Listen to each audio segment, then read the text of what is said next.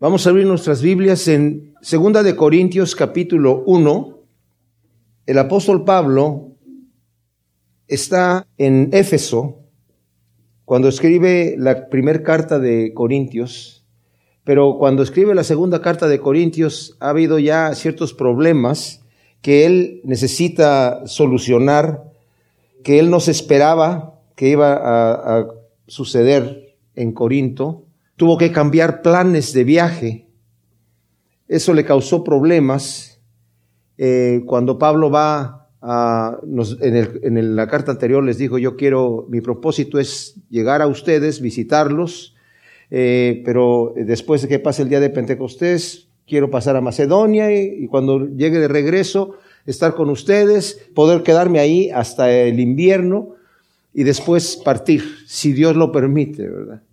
Entonces, Llegó el mensaje a Corinto, pero Pablo tuvo que cambiar de planes. Y eso eh, no sabemos si es porque el Señor le dijo que cambiara de planes o simplemente porque lo vio práctico. Pero debemos entender que Pablo no lo veía en aquel entonces como lo vemos nosotros, el apóstol Pablo, que escribió muchísimas cartas en el Nuevo Testamento tan, con tanta sustancia doctrinal. Lo veían como un hombre normal, claro, ciertamente con señales del apóstol, pero no todo el mundo lo aceptaba así. Era muy criticado. Era criticado sobre todo por los judíos cristianos de Jerusalén, que lo veían como eh, alguien que estaba abriendo las puertas del Evangelio a los gentiles sin que los gentiles pasaran a ser primero judíos. Y ellos no entendían esta situación. Tuvo que Pablo incluso viajar a Jerusalén para aclarar el tema. Y eso no nos debe sorprender porque si el Mesías llegó siendo judío, predicó el Evangelio, se empieza a convertir la gente que se convierte, ¿verdad? siguen siendo judíos, siguen teniendo sus costumbres judías que estaban en el Antiguo Testamento. Porque Cristo dijo, yo no vine a abrogar la ley, la vine a cumplir. Pero lo que no entendía la gente es el mensaje que el Señor le revela al apóstol Pablo de una forma tremenda. Y esta, este mensaje es que el Evangelio ahora viene ya sin la ley antigua de rituales, porque Cristo viene a cumplir todo esto. la carta a los hebreos, especialmente que está escrita para los hebreos, dice que Cristo vino a cumplir todo lo que estaba en la ley y que la ley de, que estaba en el Antiguo Testamento era solamente tipo de lo que iba a suceder después. Todos estos reglamentos, todos estos sacrificios, todas estas cosas que se hacían eran un tipo de lo que Cristo iba a cumplir. Por eso es que muchos de los judíos celosos de la ley se sorprendían cómo este hombre viene aquí y está quebrantando la tradición de los ancianos que ellos quieren seguir la ley rigurosamente. En realidad, como el Señor los confronta, les dice, ustedes con sus tradiciones están invalidando la ley de Dios, el mandato de la ley de Dios. Pero él vino a cumplir el propósito de la ley. De cualquier manera, para muchos de la gente, de la gente que lo escucharon hablar, les será pesado escuchar, oíste que fue dicho, pero yo os digo. Momento, tú estás cambiando lo que dice la ley. La ley dice ojo por ojo y diente por diente. Y tú dices, no, perdona ahora al ofensor. No entendían el espíritu que el Señor estaba dando cuando dio esa ley. Cristo ciertamente no vino a abrogar la ley. Bueno, Pablo, el, apóstol Pablo fue Saulo de Tarso, fue este terrorista de la época de Cristo Jesús, que se atrevió a perseguir a la iglesia. Porque aquel entonces, cuando los apóstoles empezaron a predicar, lo, lo, llamaron el Sanedrín, los principales de los judíos, a decirles, ustedes, ¿qué están haciendo predicando en este nombre? Les prohibimos que hablen en este nombre. Y Pedro dice, juzguen ustedes si es correcto obedecer a los hombres antes que a Dios. No es correcto. Bueno, no prediquen porque se van a meter en problemas. Y siguen predicando y los arrestan. Les dijimos que no prediquen en este nombre. Y ahora ustedes están tratando de echarnos a nosotros la sangre de ese hombre. Y Pedro dice, Cristo Jesús, a quien ustedes mataron, Dios lo ha hecho rey y soberano, y, no hay otro nombre dado a los hombres por cual podamos ser salvos, sino en el nombre de Cristo Jesús, al cual ustedes mataron. Sí, la sangre está sobre ustedes. Ustedes dijeron que su sangre sea sobre nosotros y sobre nuestros hijos. Y no podemos obedecer a los hombres antes que a Dios. Entonces los azotan y ellos se salen gozosos de haber sido azotados, pero no les hacen más que eso. Llega este fariseo fanático a decirles, ¿qué les pasa, señores? ¿Ustedes no quieren meter las manos? ¿No se quieren ensuciar las manos? Denme autoridad, denme cartas de autoridad. Yo voy por esos cristianos, los voy a arrastrar de sus lugares en donde están, voy a indagar en qué casas se están reuniendo y los voy a hacer blasfemar el nombre de Cristo y si no los matamos, los encarcelamos, los perseguimos y empezó a perseguir a la iglesia. El Señor se le aparece camino a Damasco y él andaba, dice, respirando amenazas de muerte a todos aquellos que invocaban el nombre de Cristo Jesús. Y le dice, Saulo, Saulo, ¿por qué me persigues? ¿Quién eres tú, Señor?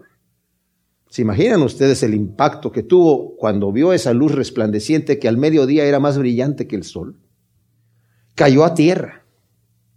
Algunos dicen que se cayó del caballo, pues no, la Biblia no dice que andaba en caballo, ¿verdad? Normalmente los judíos andaban a pie, pero de cualquier manera, eh, cayó a tierra y tuvo ese encuentro con el Señor. Tanto así que le dice el Señor, yo soy Jesucristo a quien tú persigues. Al estar tú persiguiendo a mi iglesia, me estás persiguiendo a mí. Así que ve a Damasco y ahí se te va a decir lo que, que vas a hacer, porque Saulo le dice, ¿qué quieres que haga, Señor? O sea, yo no sabía que realmente tú eras quien decías que eras.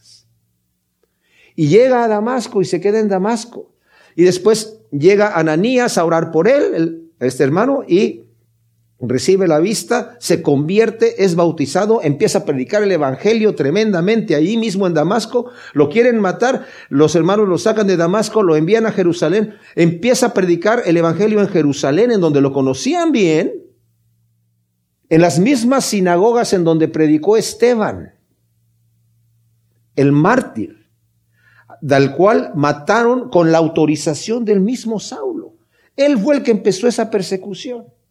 Tuvo un encuentro tal con el Señor que después se fue, se retiró y el Señor se le aparece y le muestra el Evangelio de la gracia. Este judío fariseo de fariseos, hebreo de hebreos, en cuanto a la ley, dice él, irreprensible, celoso de la ley, encuentra el Evangelio de la gracia. ¿Cuál era el Evangelio de la gracia? No te tienes que hacer judío para hacerte cristiano, ¿verdad? Entonces, eso realmente fue un encuentro tremendo que tuvo Saulo. Pero los cristianos en Jerusalén ya habían tenido problemas con Pedro. Cuando Pedro se le aparece esta visión, eh, que ustedes saben que era un lienzo con animales impuros para los judíos, que según la ley no los podían ni siquiera tocar. Y le dice una voz del cielo, mata y come. No, Señor, porque yo nunca he comido ninguna cosa inmunda. No, llames tú inmundo lo que yo ya he limpiado. Y si le aparece tres veces esta visión.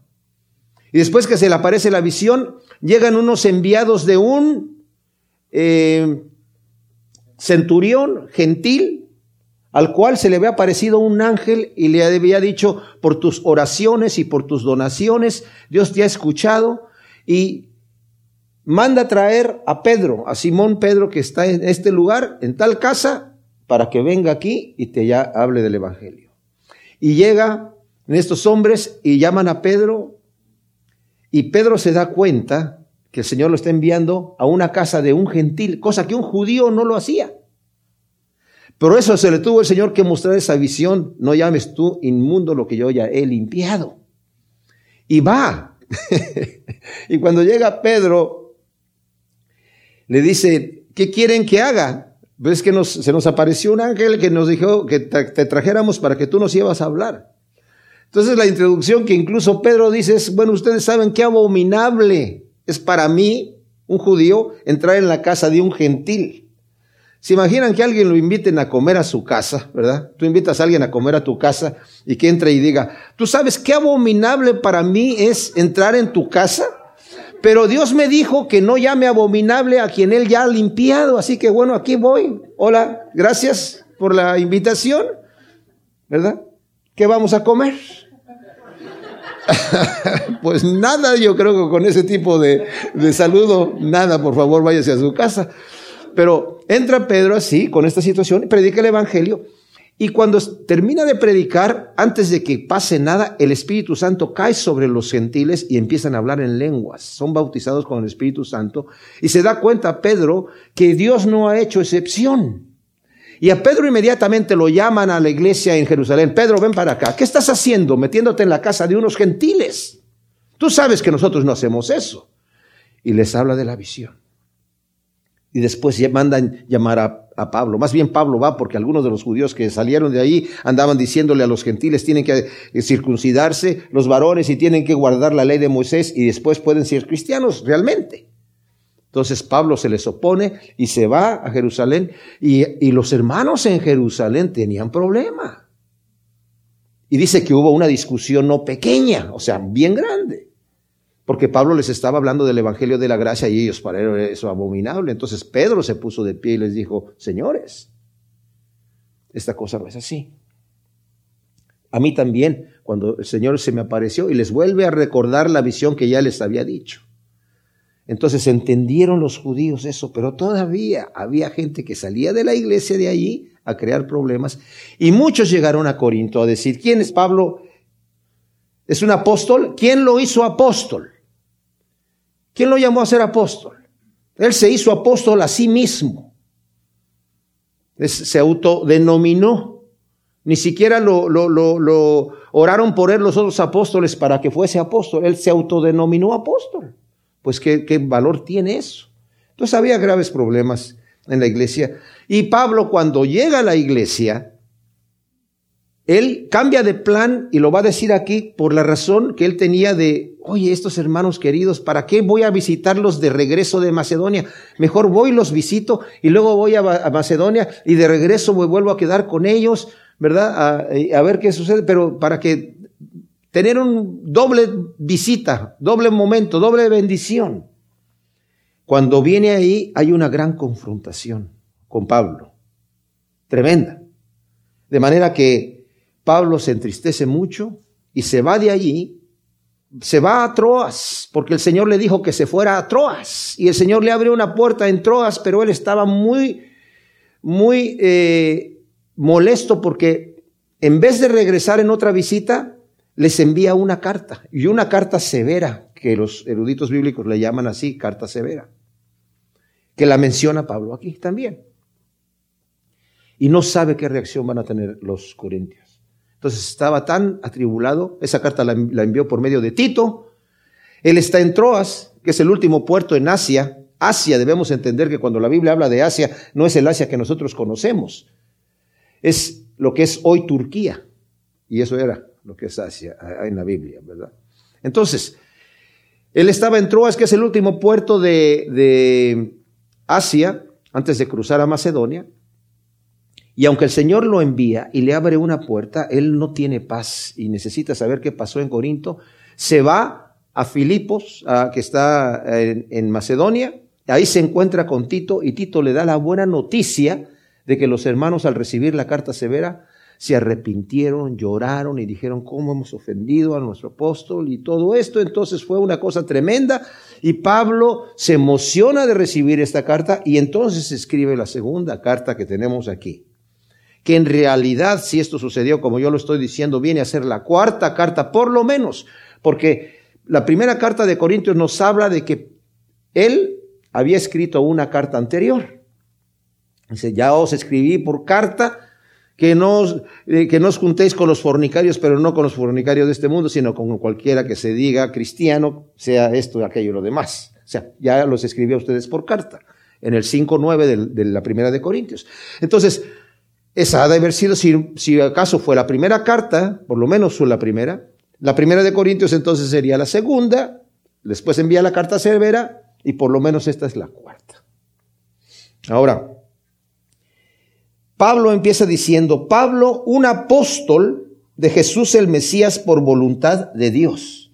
Y el hermano Timoteo a la iglesia de Dios que está en Corinto, junto con todos los santos que estáis en toda Acaya, gracia a vosotros y paz de nuestro Padre y del Señor Jesús el Mesías. Sabemos, eh, y lo hemos mencionado, que la forma de escribir antiguamente, en esta época, no era como lo hacemos nosotros que decimos querido fulano y luego toda la carta por ahí, ¿verdad? Y cuando terminamos, e, es la persona que escribió. O sea, si te dejan una carta ahí sin sobre, sin saber quién la escribió, y tú le empiezas a leer, quieres saber, y es una carta larga, quieres saber quién la escribió, tienes que irte a la última página y leer quién la firmó, ¿verdad? Incluso muchos pastores que les envían cartas así criticándolos, ven hasta el final, antes de leer toda la carta, quién la firmó, y si no le ponen nada o anónimo, ¿para qué la leo? no tiene razón. O sea, la persona que realmente tiene la intención de decir algo lo va a decir y va a poner su nombre. El caso es que antiguamente se, la costumbre era poner el nombre al principio, a quién iba dirigida y quién está escribiendo. Entonces, ¿quién está escribiendo? Pablo. Y dice, un apóstol literalmente de Jesús el Mesías, por voluntad de Dios. Ahora, cuando dice un apóstol no está diciendo el apóstol. La Biblia hace, habla de el apóstol refiriéndose a Cristo. Exclusivamente cuando menciona el apóstol de nuestra fe, hablando de Cristo Jesús, ¿verdad? Un apóstol. No uno de los doce, dice él. Algunos piensan que, que realmente Pedro en la carne escogió a Matías como sustituto de Judas en el capítulo 1 de Hechos. No hay razón ninguna para pensar que Pedro estaba actuando en la carne. La Biblia no dice que estaba actuando en la carne. El argumento de que Matías no se menciona más en la Biblia, pues tampoco se mencionan muchos de los doce apóstoles más en la Biblia, aparte de los evangelios. Y el hecho de que digamos es que Pablo fue el que es apóstol, porque definitivamente Pablo fue un apóstol, fue el que reemplazó a Judas, es la doctrina de creer que solamente hubo doce apóstoles y no más.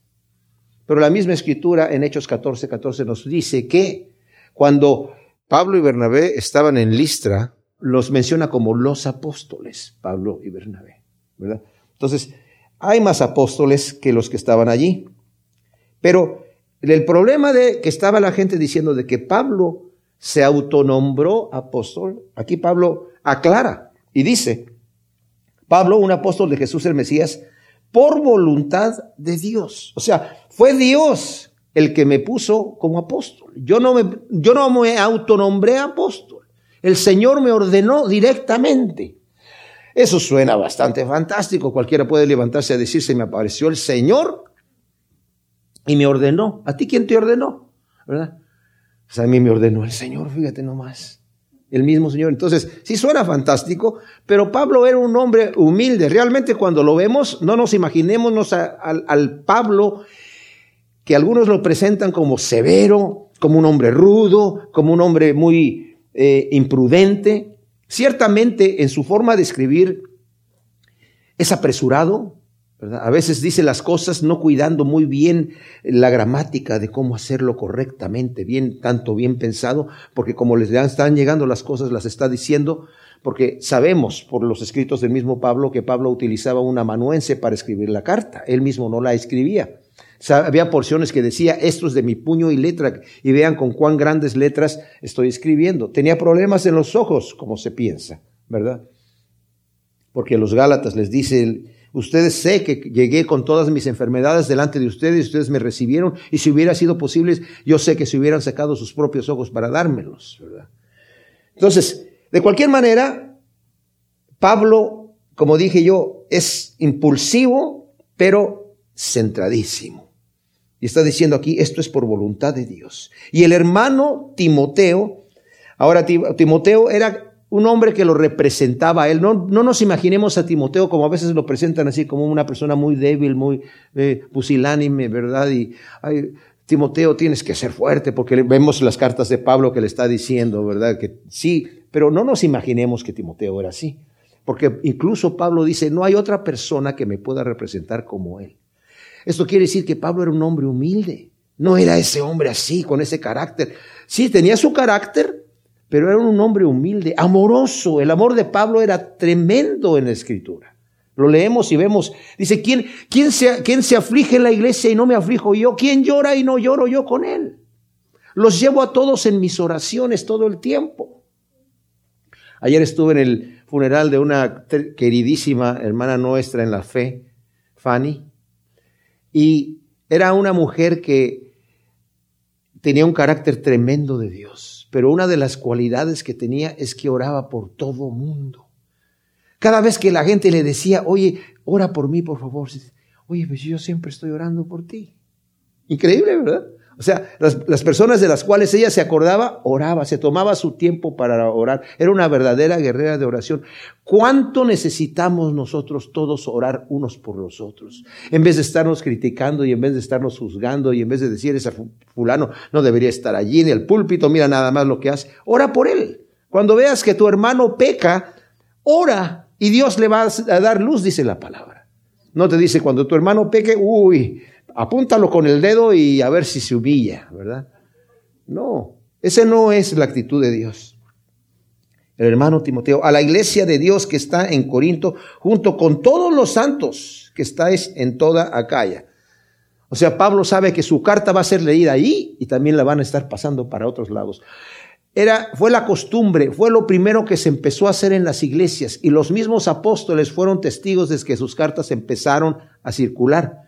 Y en algunas ocasiones Pablo decía, esta carta cuando la terminen, pásensela a fulano de tal o háganle una copia y pásenla a la otra iglesia de allá. Y que allá después hagan lo mismo con los demás, ¿verdad?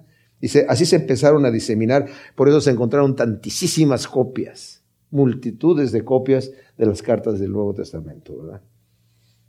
Gracias a vosotros y paz de nuestro Padre y del Señor Jesucristo. Este es el, el saludo clásico, gracia, que es la palabra caris, de carisma, y paz, shalom, pero que aquí está en el griego, irene, típico saludo de Pablo, como dije, que representa la paz que nos da la gracia salvadora de nuestro Dios. Bendito sea el Dios y Padre de nuestro Señor Jesús el Mesías, Padre de las misericordias y Dios de toda consolación que nos consuela en toda tribulación para que nosotros podamos consolar a los que están en cualquier tribulación por medio de la consolación con que nosotros mismos somos consolados. Esto es tremendísimo. Pablo está hablando que Dios es Dios de toda consolación. Hay escrituras en la, Biblia que nos ponen al Padre como el Paracleto. Ponen al Hijo como el Paracleto y por supuesto el Espíritu Santo que es el Paracleto. ¿Qué es el Paracleto? El Paracleto es aquel que nos ayuda, aquel que intercede por nosotros, aquel que nos guía. Tiene tantas descripciones aquí en la Biblia textual, tiene al final un apéndice en donde habla dice, es tanto que tenemos que ponerle Paracleto porque significa tantísimas cosas, ¿verdad? Pero la consolación es una de las funciones del Espíritu Santo. Consolarnos en nuestra tribulación, animarnos, confortarnos. Y esto es algo importante, mis amados, que sepamos nosotros depender de Dios. En cualquier momento que nosotros estemos atribulados, en cualquier momento que estemos eh, afligidos, de traer nuestras cargas delante de Dios. Cristo fue el que dijo, deja delante de mí tus cargas y yo te haré descansar. Y lleva mi yugo sobre ti, porque es ligero. Segunda de Corintios 2, capítulo 1, versículo 3. Quiero que volvamos a leer esto, en donde Pablo, después de haber dado su saludo, dice, bendito sea el Dios y Padre de nuestro Señor Jesús el Mesías, Padre de las misericordias y Dios de toda consolación, que nos consuela en toda tribulación para que nosotros podamos consolar a los que están en cualquier tribulación por medio de la consolación con que nosotros mismos somos consolados. Ahora, ¿consolado en qué? ¿En qué nos va a consolar el Señor? Pues nos va a consolar cuando vienen las pruebas. ¿Y por qué vienen las pruebas a nuestra vida?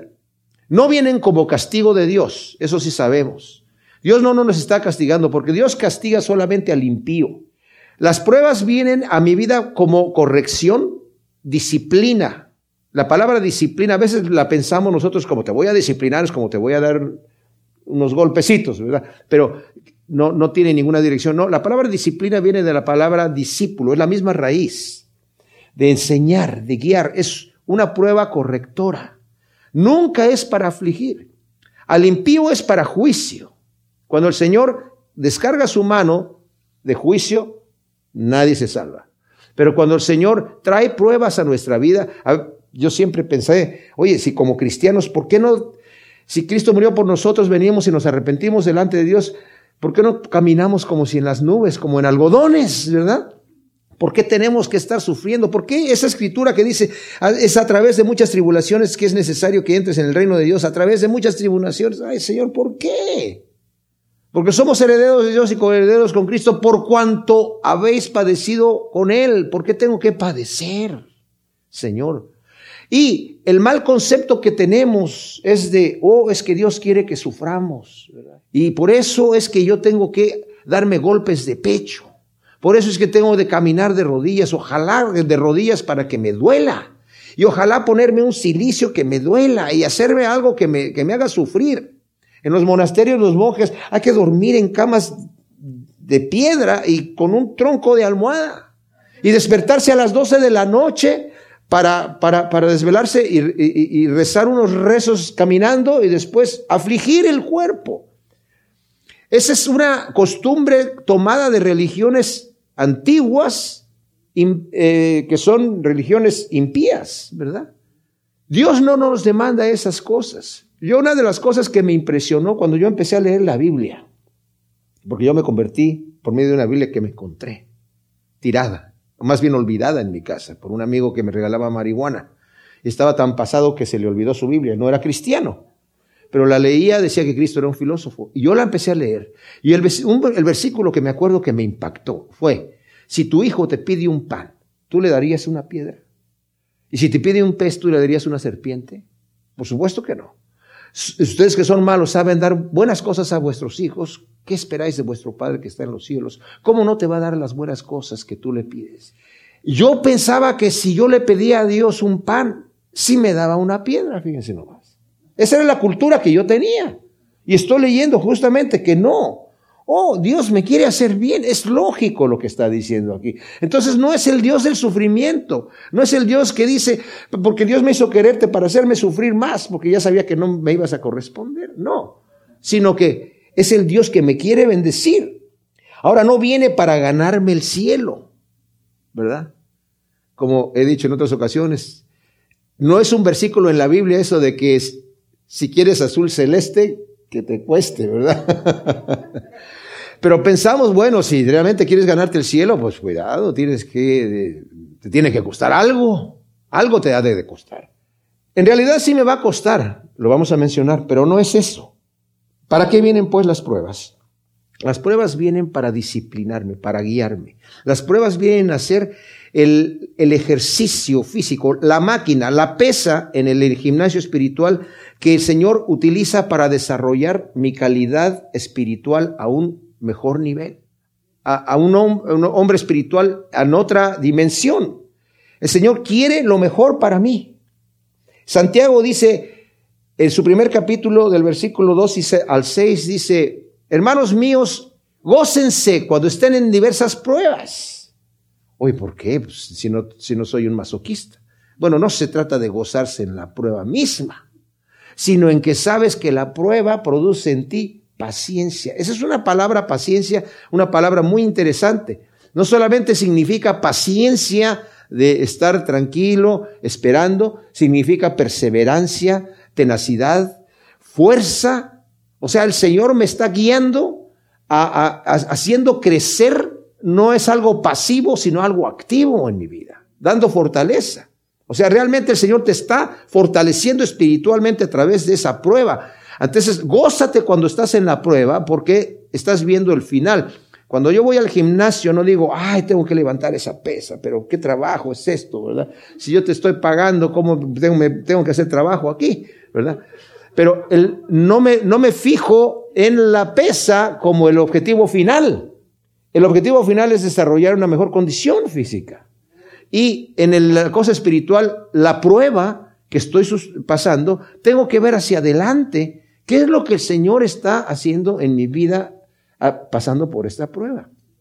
Y lo que va a decir aquí es tremendo. O sea, Dios nos usa para consolar a otros. Qué sublime honor es para nosotros eso. Pero muchas veces el que sufre tribulación se queda sin recibir el consuelo por el orgullo de no querer recibirlo de otra persona. El Señor usa gente para consolar a la gente. Entonces de repente yo estoy pidiendo, estoy pasando por una prueba y estoy orando al Señor que me ayude.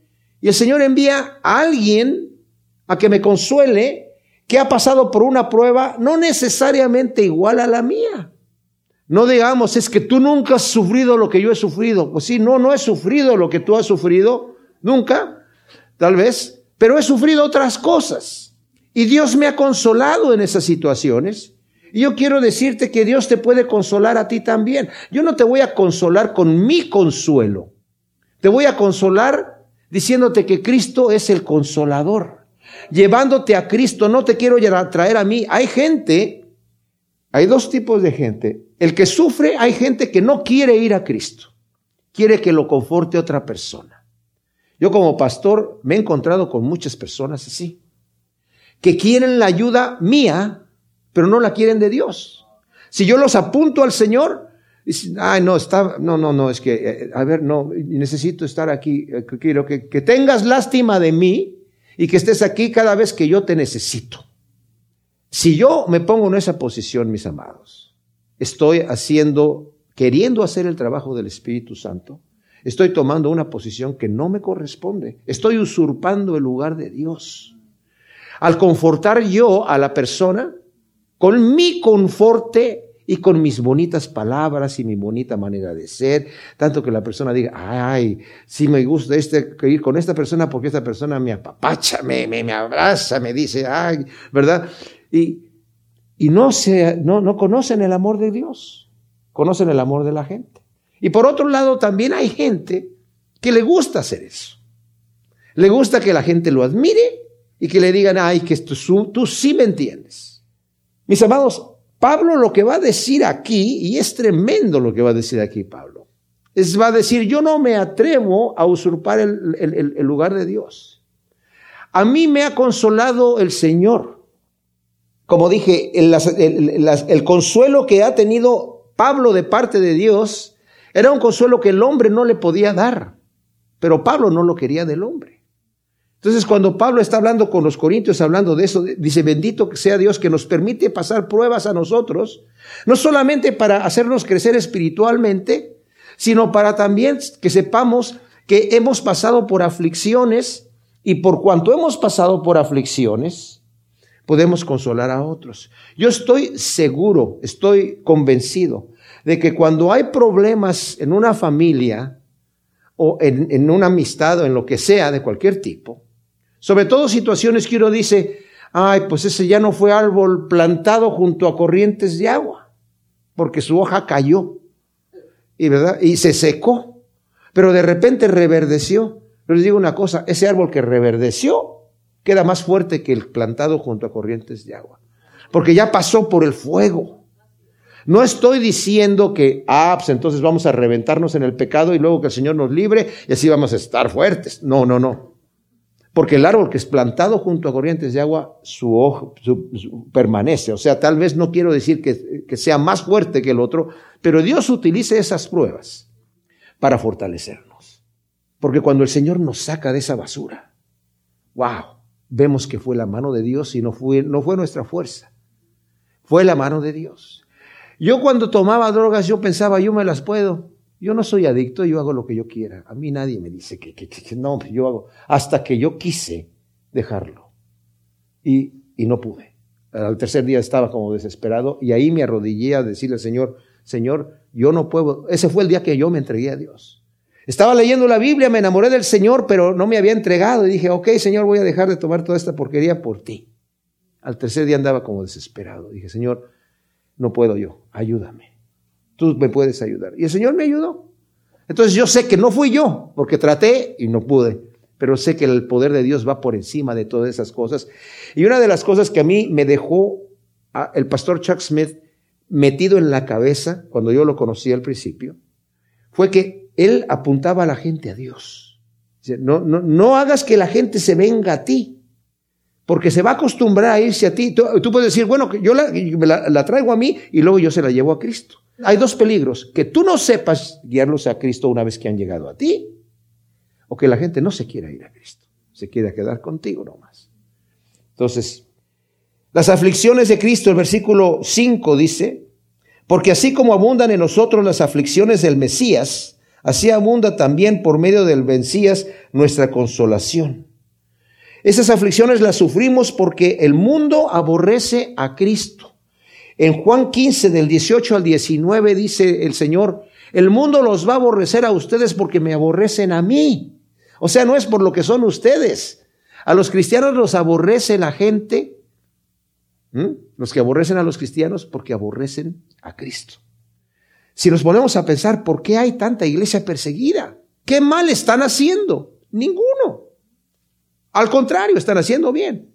¿Por qué entonces son perseguidos? Porque esa gente aborrece a Dios.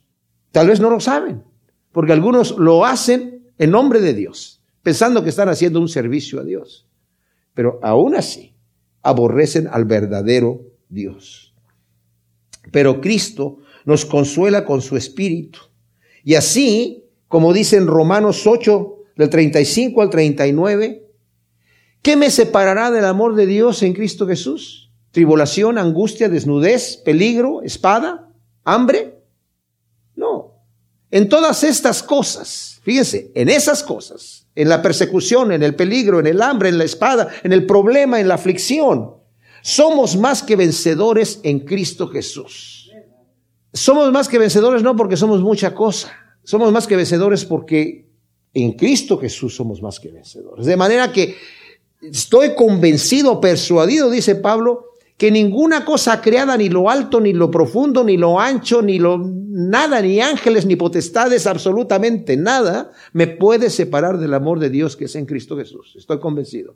Ahora, notemos que cuando Pablo está hablando de eso, dice, somos más que vencedores en las pruebas, en las tribulaciones, porque hay, gente que dice, somos guerreros de Cristo y somos más que vencedores, pero vencedores en qué? ¿Que le vamos a pisar la cabeza al diablo? No, somos más que vencedores en, en, en, venciendo nuestra carne y poniendo nuestra confianza en el Señor. Cuando Dios nos lleva, mis amados, a un punto en donde decimos, ya no hay salida aquí no hay ayuda. Ando buscando quién me ayude. Señor, necesito que alguien me ayude. No hay nadie. Y el Señor dice, exactamente, aquí estoy yo. me acuerdo de ese eh, niñito que se estaba cayendo del techo porque se subió al techo y se estaba cayendo y estaba diciendo, de repente estaba ahí como, ay, hay alguien, hay alguien ahí que me, que me pueda uh, recibir porque me estoy cayendo, me estoy cayendo. Y no pasaba nada. Y no, él no alcanzaba a ver y gritaba por si la gente que iba pasando lo escuchaba. Y de repente oye la voz de Dios que le dice, Hijo mío, yo estoy aquí, yo te recibo. Ah, Señor, sí, gracias. Eh, ¿Hay alguien más por ahí que me pueda ayudar? O sea, como que a veces no, no reconocemos que en Cristo Jesús podemos caernos. Y a veces me dice, a veces la gente dice, y no me quedó más que orar. Como si fuera, uff, qué, terrible, ¿verdad? Qué terrible. No te quedó otra más que orar, wow. Y el Señor está siempre ahí. El hombre falla, mis amados. Pero nosotros somos tan torpes que, como dije, a veces no confiamos en nadie. El Señor nos dice, ¿verdad? Cuando ores, pide, Señor, danos nuestro pan de cada día, pero no queremos el de cada día, queremos el de todo el año. ¿Verdad? ¿Por qué tengo que estarte molestando cada día? Y decimos, Señor, si tú me das todo el año, yo me lo administro. Me lo administro. Lo calculo y lo divido y me lo administro, ¿verdad? Eh, porque no confiamos más que nosotros mismos. Si nosotros tenemos la manera de resguardarnos y de asegurarnos nosotros mismos nuestro futuro, estamos contentos. Pero si tenemos que decirle al Señor, oye Señor, pues tú sabes lo que yo necesito, así que voy a buscar el reino de Dios y tú vas a añadir todo lo que yo necesite, realmente, realmente nos cuesta trabajo. Pero el consuelo que Dios da, mis amados, es consuelo perfecto. Y si nosotros sabemos que recibimos el consuelo directamente de Dios, cuando pasamos por la tribulación, vamos a poder aconsejar a otras personas que están pasando por el mismo problema diciéndoles, Dios te puede ayudar perfectamente bien en tu problema. Y si Dios no me ayuda en ese momento, es porque tiene otro propósito. Y si Dios tiene otro propósito, mis amados, es un buen propósito. Yo un día leí un libro de un autor eh, hoy en día que decía que si tú le dices al Señor, pides una oración y luego le dices, pero si tú quieres, Señor, y si no, pues no. Entonces no tienes fe. Yo dije yo, wow. Está diciendo que el Señor Jesús no tuvo fe cuando oró en Getsemaní. Que dijo, Señor, yo sé que para ti todas las cosas son posibles. Ah, qué buena declaración de fe, mi Señor. Perfecto. Para ti todas las cosas son posibles. Y si es posible, eh, eh, eh, no me dudes, no me dudes, pero Señor, síguele, sigue orando. Que pase de mí esta copa. Bueno, por lo menos ya dijiste que para ti todas las cosas son posibles. Mas no sea como yo quiero, sino como tú. Ah, Señor, pues ya falló. Falló tu oración por falta de fe. ¿Quién se atreve a decirle a Jesús eso? Pero eso se predica hoy en día mucho, ¿verdad?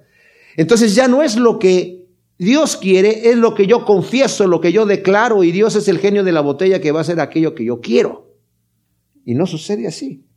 Entonces sigo en mi problema y no recibo el consuelo completo de Dios, porque no estoy confiando en Dios.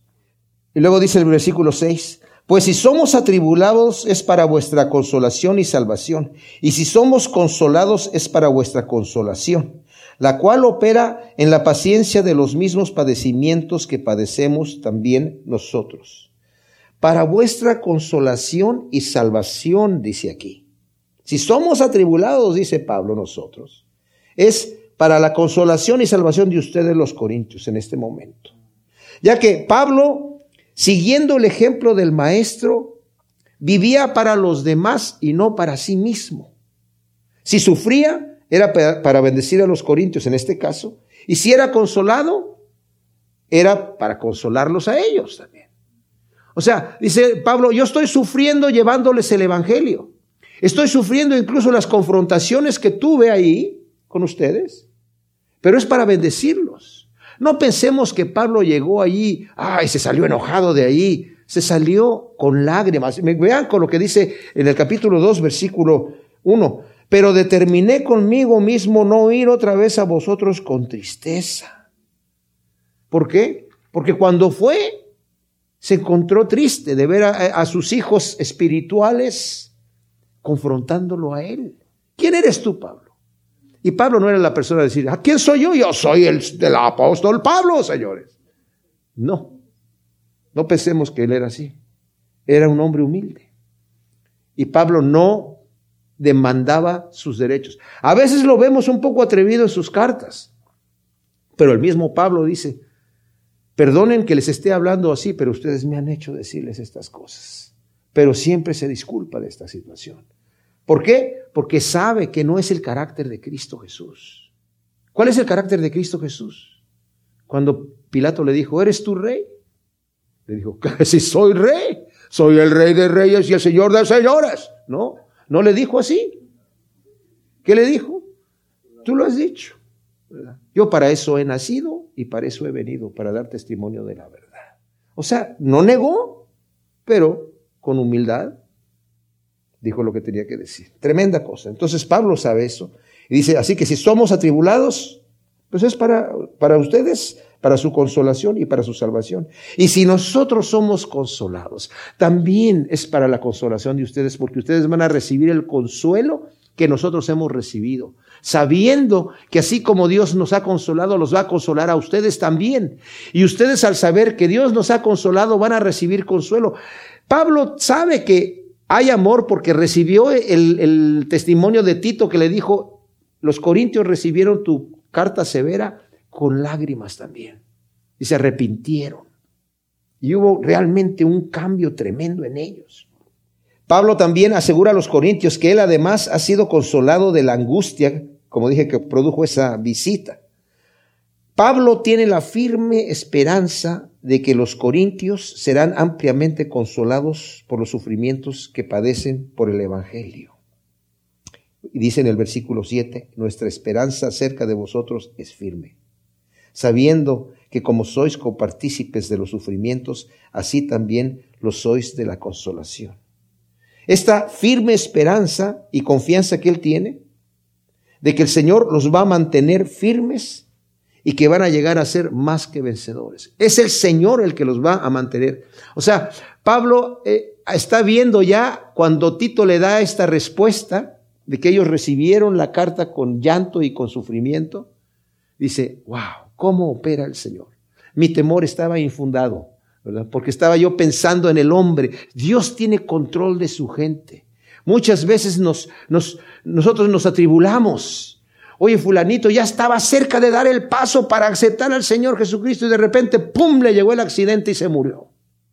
¿Qué pasó? ¿Dónde está? Dejemos eso al Señor, porque el Señor tiene control de esas cosas. Nosotros no tenemos control. Y si hubo una oportunidad, yo me acuerdo mi esposa un día le, aconsejando a una mujer que había perdido a su hijo en un accidente de auto. Lo atropellaron. Unos que iban corriendo en la calle en la noche y él iba atravesando la calle y ¡pum! lo mataron instantáneamente. Entonces, ella estaba siendo atribulada porque alguien por ahí le dijo, no, no pienses que tu hijo se fue al cielo porque que aceptó al Señor, después andaba por ahí, no sé, no te hagas la esperanza. Y estaba esta mujer, pues era hijo único, estaba desesperada. Y mi esposa le dice, ¿sabes qué? El Señor hace hasta lo imposible para que tu hijo esté con él.